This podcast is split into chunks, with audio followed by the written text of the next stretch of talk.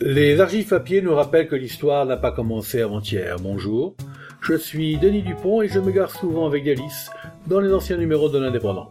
Suivez-moi avec le podcast Je vous parle d'un temps. 11 septembre 1971. Après l'expérience concluante de la rue Mailly, les mesures d'interdiction temporaire de circuler en voiture seront-elles étendues à d'autres artères commerçantes du centre-ville?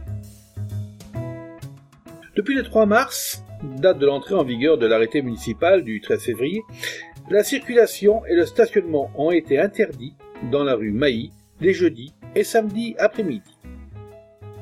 Après six mois de cette expérience, nous sommes livrés à un petit sondage téléphonique auprès d'une dizaine de commerçants de cette rue, auquel nous avons posé la question pour ou contre? En fonction des répercussions éventuelles de ces mesures d'interdiction sur le chiffre d'affaires d'une part, sur l'attitude de leur clientèle d'autre part.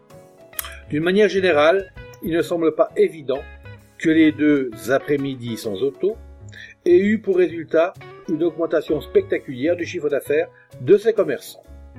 Notre enquête respectant l'anonymat des personnes interrogées, on ne veut pas soupçonner non plus personne d'avoir voulu faire des cachotteries aux percepteurs. Cependant, à une ou deux exceptions près, tous les commerçants auxquels nous avons posé la question considèrent que l'interdiction du stationnement et de la circulation dans la rue Mailly est une excellente initiative, dont la formule mériterait d'être étendue à d'autres artères du commerce du centre-ville. Ces professionnels reconnaissent donc, à une très large majorité, 9 contre 2, que le lèche-vitrine, qui est la base élémentaire de tout commerce fructueux, est devenu particulièrement actif les jeudis et samedis après-midi. Les gens viennent plus nombreux, explique l'un d'eux. Ils sont décontractés, ils restent plus longtemps dans la rue, s'arrêtant à chaque devanture, sans crainte de se faire rappeler à l'ordre par un coup d'avertisseur ou en se faisant écraser les pieds. Les opposants il n'y en a que deux à notre connaissance, avancent contre eux d'autres arguments. Ainsi, une commerçante indique qu'elle a connu les premiers temps de l'expérience un réel passage à vide.